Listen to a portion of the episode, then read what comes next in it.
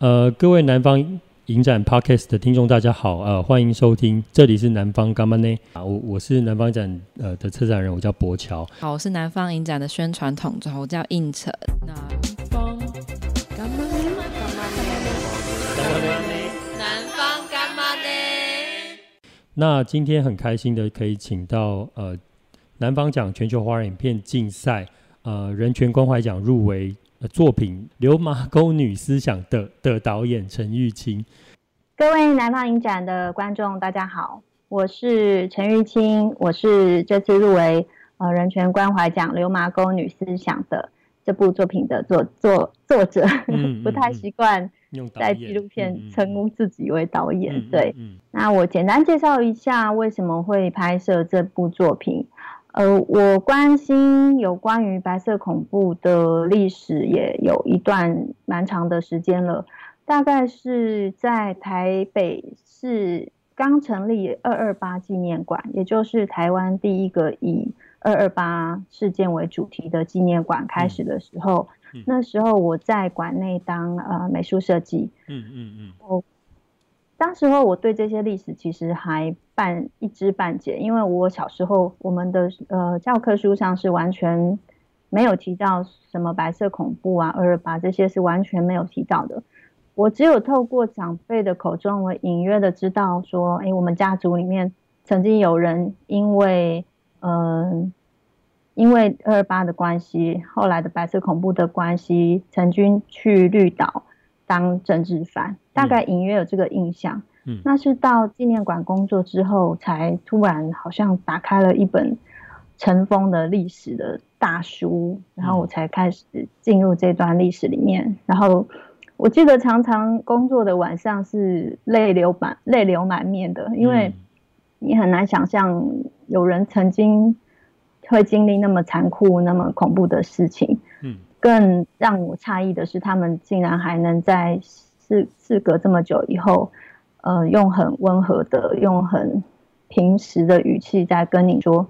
他们经历过的这些事情，所以那时候开始就认识一些受难者前辈，然后也开始让我进入了这段历史，然后伴随着我呃开始接触一些影像的创作，我也会以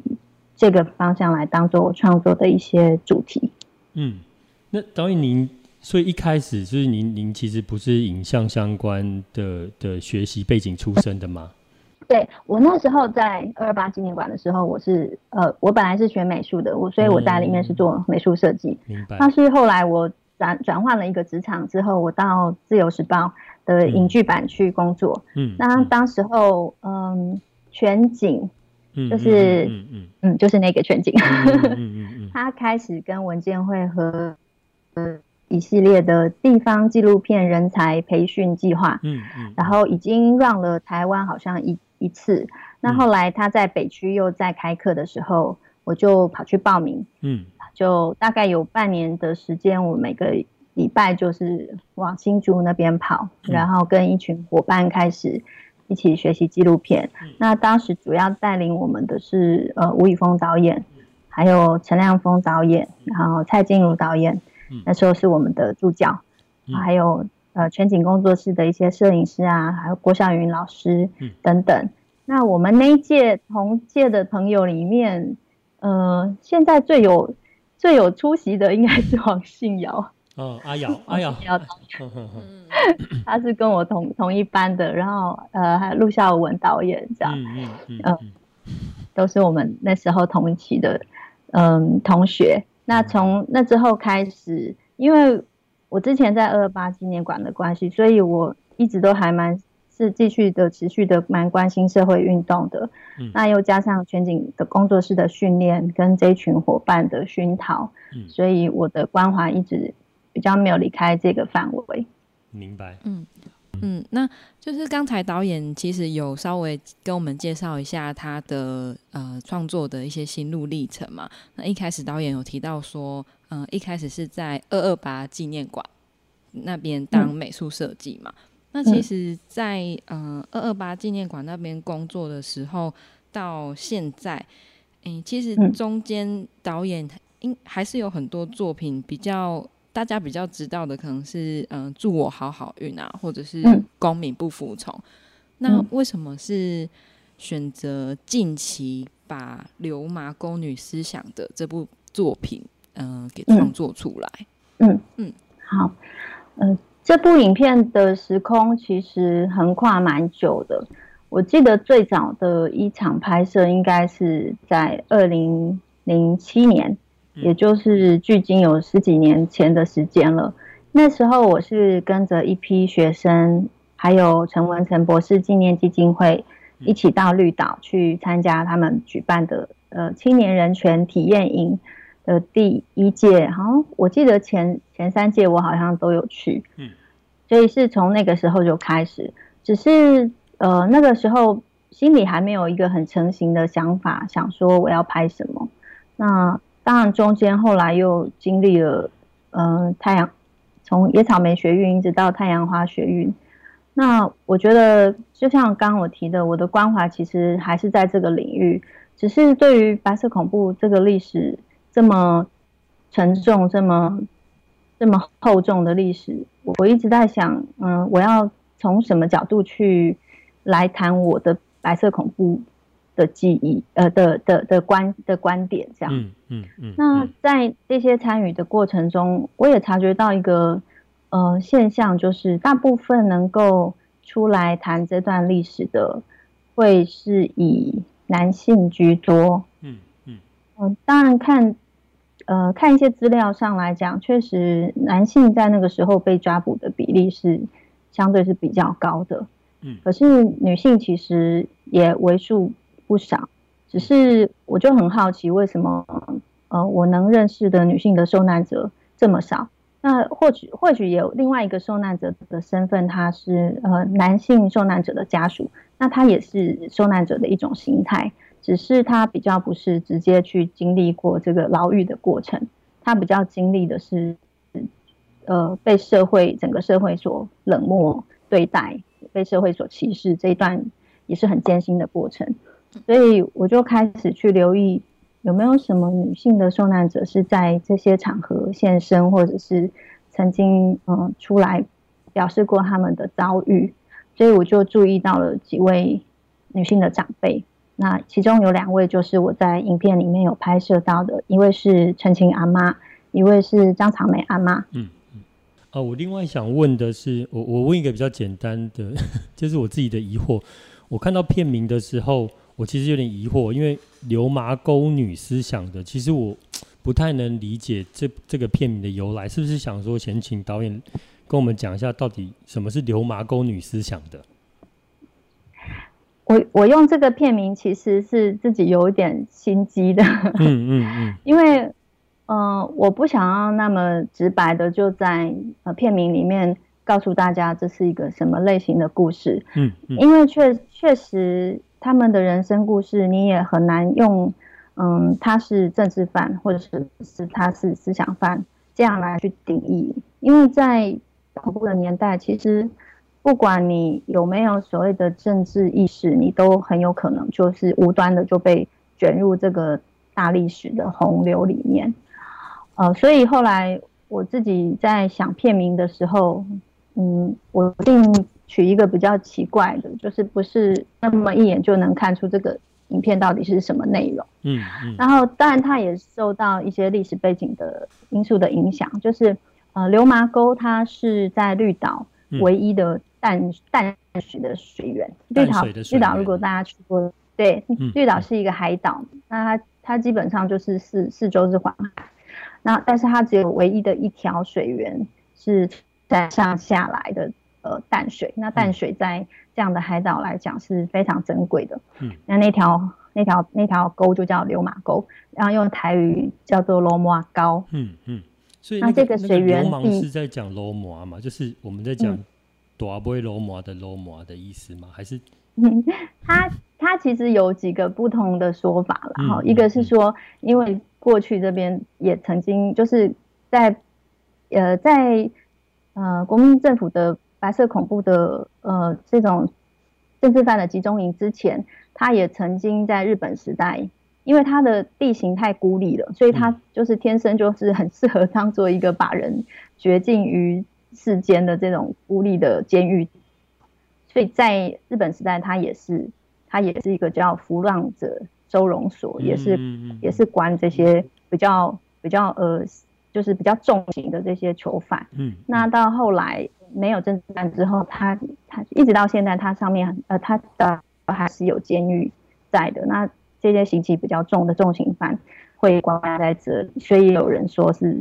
是这个法，你刚刚讲的这个法不会龙马。那另外一个就是龙龙马其实是一种一种生物啦，嗯，对，一种一种鱼类，嗯嗯。那是不是就是有一几几种几种不同的说法，是说哦，这个为什么叫龙马高这样？明白。对，然后呃，但这个水源对绿岛居民非常非常的重要，因为它是那边唯一的淡水的水源，所以他们。呃，生活上所需的淡水都要来这边挑水。嗯，那过去这些呃白色恐怖的集中营，也就是呃围绕在流麻沟的周边。嗯，那所有的政治犯他们每天都要去这边挑水。嗯，那特别是女性的政治犯，因为他们被隔在，因为为了保护他们，然后也为了怕就是男性囚犯看到他们有一些。那个非分之想，或者是有一些躁动，这样，他们就被隔离在篱笆后面。他们唯一能外出的时间，就是到牛马沟去挑水。嗯，嗯但是他们可以被男性政治犯看到，也是他们唯一可以看到竹篱笆外景的时间。嗯，所以他有这样子一个地地理的背景。那思想的是以前对用台语来讲的，呃。政治犯，他们就会称这这些人叫苏兄哎，嗯，就是说你是因为思想问题，所以才被去关，嗯，嗯，那当时候呃，政府在告诉绿岛居民的时候，都说哦，他们是十恶不赦的大坏人，这样子，嗯、就说来关关在这边的人都是都是一些大坏人，然后叫民众不可以接近他们。嗯、可是当这些政治犯真的到岛上之后，居民就觉得，因为他们每个人看起来这样子。白白净净啊，有的就是很文弱，这样，基本上都是读书人，嗯，而且他们其实就是都很有学问，然后做人也都也都也都很和气，他们甚至还会教当地的居民的孩子帮他们补习什么，都就都是很善良的好人，嗯，他们就称着，他们后来就称这些人说，哦，这些人是。就是意思是说，你要在这边改过的新人叫新生，或者是叫他们说他们是俗兄哎，就是思想犯这样。嗯，对。那我就是把呃这两个一个历史的背景跟地理的背景把它结合起来。那我特别要强调这些呃这些受我我关注的这些受难者是女性，所以我放了一个女在里面。这个片名叫《流麻沟女思想的》。嗯嗯嗯，那。嗯、呃，因为《流麻沟女思想的》这部作品，导演是比较关注在女性政治犯身上嘛。那嗯，从之前的《祝我好好运》啊，还有之前导演的几部作品当中来看到，嗯，会觉得说，导演除了关注人权这个议题之外，可能也是更关注在女权这个部分。那你觉得女权这个？字的定义对你来说是什么？嗯，我其中有拍摄到的一位长辈，他叫陈晴，他他已经过世几年了。嗯，那呃，他很特别，是他被关的时候，他是已经怀有身孕，所以是在狱中把他的女儿生下来。嗯，然后他的女儿大概呃满周岁的时候，因为监狱的环境实在是太差了，他就忍痛就是请家人把他带出去。然后他大概被关了五年多左右的时间。他本来是一个小学老师，然后他离开监狱以后就继续回去，就是经历了一段很艰难的求求谋职不顺，然后回到嗯社会之后就继续当老师，可是还是一直持续的被排挤，或者是嗯还是有调查人员一直在跟踪着他。然后我们去看了他的故事之后，然后跟他做了访谈之后，发现他很有意思的是，他早年其实，呃，他有非常多的诗跟文章是在谈关于女性的自立这件事。那看到这些作品，让我非常的吃惊，就是在嗯，因为他是受过日本教育，然后来国民政府来的时候，他大概是呃二十岁左右。但是你看他写的那些文章，其实相当有批判性，也很现在看起来都会觉得很前卫，因为他就在批判体制里面这种嗯。过去那种嫁娶的风俗，就是你要有很高的聘金啊，或者是你要所谓的千金大小姐啊，然后门第相对等等。那因为她本身出身是养女啊，不是很富裕的家境，可是她透过自己的努力去念了当时的嗯，现在叫中山女中，那时候好像是第第二高女吧，第二还第三高女。嗯，所以她的这些。思想历程的转变也让我觉得非非常的有趣，就是，嗯，我们可能都会觉得说，呃，女性政治犯比较少，是因为她们比较缺乏所谓的关心社会的政治意识等等。可是我我我在看来并不是这样，那只是也许那时候的环境没有这方面的空间让他们去发挥。其实像看陈情阿妈之前的作品，就会觉得她。真的非常的进步，即使是到我们访谈他的时候，已经高龄九十几岁了，他还是常常在嗯批判政府，然后觉得说哦哪里其实可以做得更好，尤其是对转型正义的期待非常的高，嗯，对，所以嗯，我觉得在我看来，性别不是最最呃，我我不知道能不能算是我有特别的关注，但是因为我。遇到的这些很特别的人，或者是嗯很很传奇的拍摄对象，也许刚好他们的性别都是女性，那也让我看到他们很不同、很很超越、很很卓越的那一面。所以我我觉得能够用我的摄影机把这些素材记录下来，然后我觉得会让女性的角色会更为立体而多样化。嗯嗯，谢谢导演，就是。呃，您刚刚提到的，我我我觉得有，我觉得很有趣的是，比如说我我可能想象的是，就是台湾我们大概，比如说现在现在的中学或高中，他们可能会念到奈何，可是他们可能不会知道陈情这位女士。嗯嗯。其实她在差不多的年代，其实她写了很多的文学作品，那那个作品其实相对来讲更前卫，或者是她有她自己思考跟批判的的思想在里面。可是其实台湾的。比如说，基础教育里面其实根本没有提到女性这一块，因为有一个另外一个拍摄计划跟前面我们谈的有关，那就是呃，你提到的这件事，我我也觉得很有趣，因为刚好我手边在进行的下一个计划，可能就是会跟台湾嗯妇女运动的历史比较有关联的过程，嗯嗯，就是确实我们看到的很多所谓的启蒙书啊，所谓的经典什么，大大部分都是来自。来自翻译的，嗯嗯嗯，但是我们也很想要去挖掘，就是，嗯，我们自己台湾的女性，她在没有这些呃所谓外来的思想的启蒙之下，她她她能够展现出来的那个生命力，跟自己察觉自己的自己的独立性，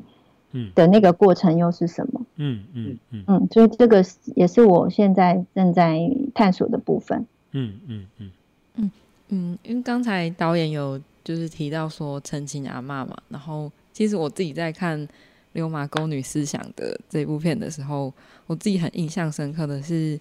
哎，陈情阿妈她在应该是有去一些高中做演讲嘛，反正就是听过他的演讲之后，就是一直在哭，然后觉得说对于陈情阿妈呃所经历过的事情，他很惊讶，很感动。然后，因为玉清导演自己也有小孩嘛，嗯。嗯，可以分享一下，你觉得可以小朋友可以怎么从小教育他们关于人权这一块？嗯，我们快要变亲子节目，但是我觉得很重要，我觉得很重要，嗯，是这个超重要。不过我的答案可能会可能会让大家有点意外，就是我其实不跟孩子谈人权。嗯、呃，为什么呢？因为，嗯、呃，我我在深刻的了解，嗯、呃，孩子的发展之后，呃，我我会知道说，像我们大人认为的一些观念，或者是一些呃一些一些词汇，对孩子来讲，他们认知到的意义跟我们其实不同的，因为孩子他们完全是用他们的身体跟感受在生活，所以对他们来讲，你给你告诉他人权，他没有办法感受到是什么，但是你可以陪同他一起去好好的照顾一个动物，或者是好好对待身边的人，他们就知道什么是呃呃友善的对待别人，什么是感受别人的感受，什么是同理心。就是我我会比较希望是透过生活的经验，而不是知识上的传递，来让还呃可能学龄前的孩子，或者是大概小三、小小二、小三以前的孩子，去了解什么是嗯人好的感受，什么是人不舒服的感受。所以我比较是带领孩子的方式是用。直接的呃生活经验来做，那我觉得慢慢等他比较大了，他开始自己有呃收集知识跟阅读的能力的，我觉得他可以自己慢慢的去探索这个部分，并且用他前面我们几年带领他去认识这个世界，感受别人的感受这样的方式来融入他所学到的新的知识里面去，嗯，所以这是我这是我自己的。主张跟想法，所以我不，我其实不太会带太小的孩子去参与街头运动，或者是去参与一些，嗯嗯，太比较比较强烈一点的这些这些抗争的抗争的动作。但是不表示我们不关心这些事情，我只是希望用适合孩子呃发展的方式来做关心。嗯，各位听众可能。没办法看到，嗯、呃，我现在在干嘛？我现在很认真在写笔记。真的吗？对对，因为我我虽然我还没有小孩，要当爸了吗？没有，还没。但是我我其实 我其实我觉得我之前大概就是落入就是导演您说的那种那种状态，就是哦，我想说我小时候大概他小三小四，我就要给他看那个 给他看那个史明的那个台湾四百年史这种，我想说嗯，你要给我懂这些。但是 嗯嗯，但是我觉得您讲的非常有道理，就是。同理心啦，还有那种生活经验所累积起来的一种，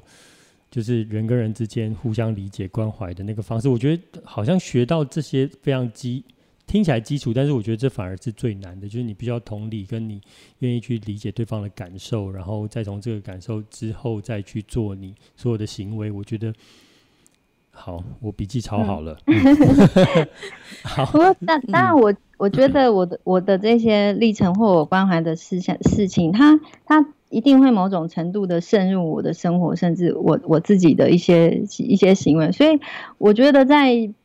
对待小孩方面，一个有人权意识的家长，他他会更知道他嗯应该对孩子做什么，不应该对孩子做什么。我觉得他会更有一把量尺去嗯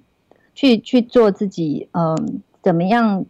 怎么样处理亲子关系的那个标准？嗯嗯，所以我觉得人权教育的普及还是很重要的。但是可以适龄，那或者是说，你如果到了二十岁以上，你还不关心公民社会，还不还不知道什么是人权的话，那就真的要补课了。嗯嗯，那就要因为呃，因为这些应该是变成我们国民的基本的素养。嗯嗯，然后在适当的年龄有适当的学习方式跟是呃跟积极的参与方式。你都会怎么就是带你的小朋友？就是是以什么样的方式去带领他？嗯、可不可以再多聊一点？嗯嗯嗯嗯嗯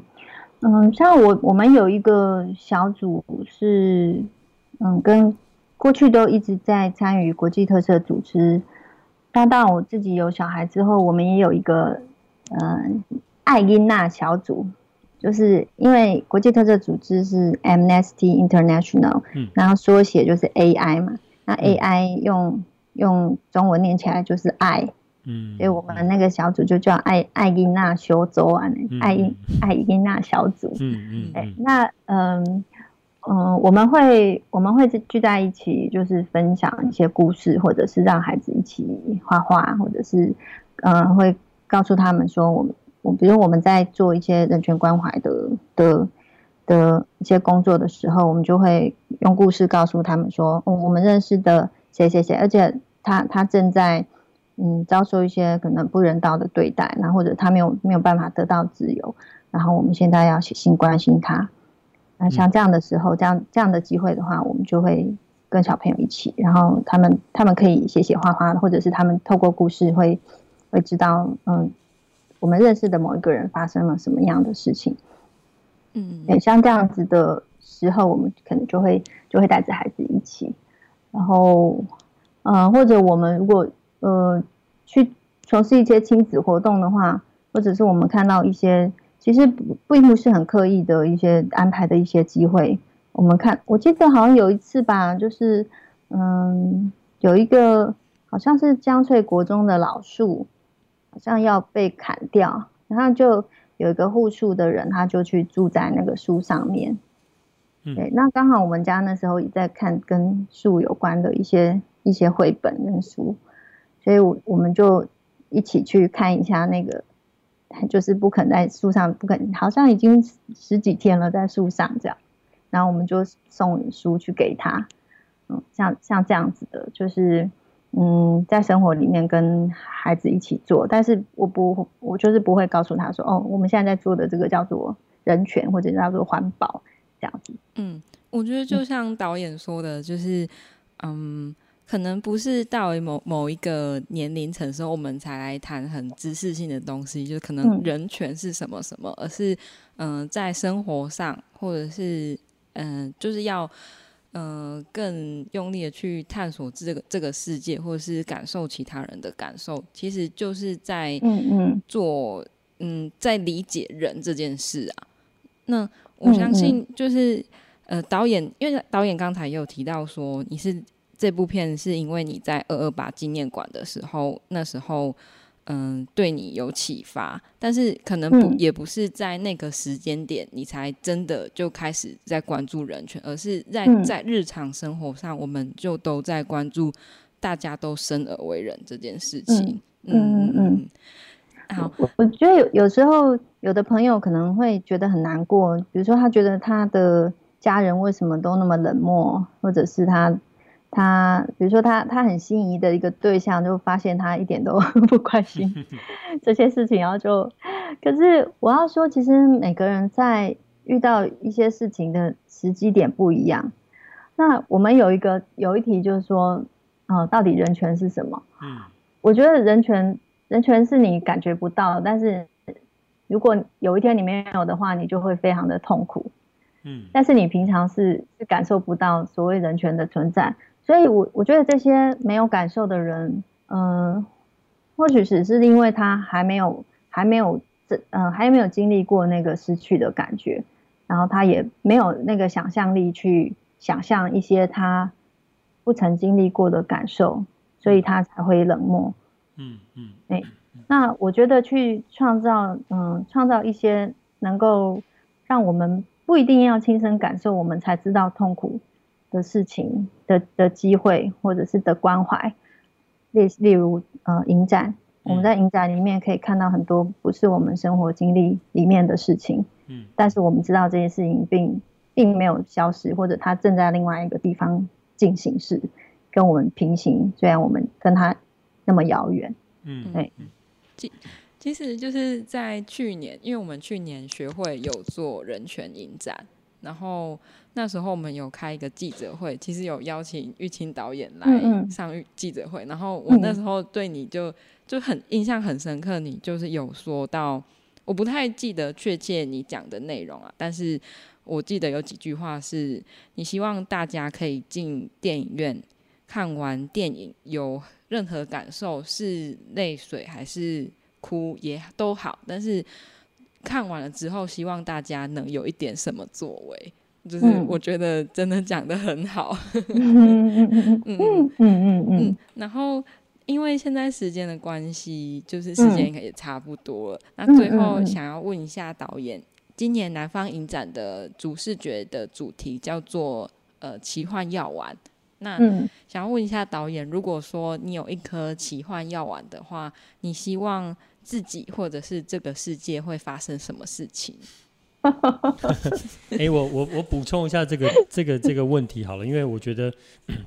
这样其实是非常大灾问的，就是说我我把问题分成两个层面好了。一个第一个问题是说，呃，就像骇客任务这样子，如果如果你遇到像南方影展这样的人，然后给了你两颗药丸，一颗是、嗯、一颗他跟你说，就是你你吃了这一颗之后，你就会看到真实世界。那另外一个是，那你你可以选择吃或不吃。那第一个问题是导演您会吃吗？那第二个问题是说，如果您吃了之后，您希望看到的真实世界是什么模样的？嗯，对，好，这样比较清楚嘛？有，好，谢谢。嗯，我我我觉得我一定会吃，因为我是一个那个非常好奇 的人，我一定会吃。然后我我觉得呢，我觉得吃了以后不会有任何的改变。嗯，因为我觉得我我们面临着就是一个。真实，但是也非常奇幻的世界。我觉得或许，或许它的改变可能是，呃，你看的角度不同，但是你只是换了一个角度，就是对这个全观的世界来讲，它本身并没有改变。就像一个那个药丸，它是圆形的一样，你也许从每个角度看它的颜色都不一样，可是它它的这个完整性，就是整体性，它还是存在的。所以，如果有一个有一种东西可以让你吃了之后，你换位思考，或者是你换置换另一个角色，我觉得那也是蛮蛮有趣的事情。嗯嗯，导，我觉得我觉得玉清导演讲的非常有哲理。因为其实我们遇到那个，我们遇到创作者，就是答案是他想要中三十亿彩券，他希望他吃了药丸醒来，他就有三十亿，他可以，他可以没有他，他不是爱钱，他是希望能无忧无虑的做创作。对对对对对，对 不不愧是玉琴，不愧是纪录片导演，就是吃药丸还是会考虑嗯真实与不真实这件事。听起来非常有哲理，因为他您您讲那个药丸是圆的，然后他。它看起来似乎是表面的东西，或者是真实，就是它就是在那边。可是事事实上，就是真实表面的东西，其实里面还有很多。即便是只有看到表面，那表面都可以透射出很多不同的意义，嗯、就是既有不同的观点去诠释了。好好好，我觉得我在，我觉得我在在开始胡乱了。我觉得，但是我觉得今天玉庆导演就是讲的真的非常的好，就是 非常感谢。那。好，我们因为时间的关系，可能真的就是这场呃 podcast 要我们要告一段落了。那呃之后十一月六号到十三号，呃南方影展今年因为疫情的关系，会在 Giloo 的呃即时影音平台线上播映。那同时也会在那个当下的时间，我们会再跟玉琴导演用脸书的方式，就是线上直播座谈。那请各位听众就是在看到那个座谈时间之前，你能。你能看完这部《流麻沟女思想》的，然后就是参加音呃线上映后座谈。那呃届时就是我我们呃主持人跟玉清导演也会在线上就是对谈，然后也会同时就是用线上的方式呃回答观众的问题，这样子。嗯，那到时候就是还要再麻烦那个玉清导演跟我们一起在线上跟南方影展的观众，然后就是在做即时性的座谈，这也是南方影展今年的创举之一啦。嗯。嗯嗯，很棒，好，谢谢，期待期待大家，然后希望大家能欣赏我的作品，然后也想一想，好，谢谢，好，谢谢玉兴导演，那我们这场 podcast 就到此告告一段落，那谢谢玉兴导演，那也谢谢各位听众，谢谢，也谢谢大家，好。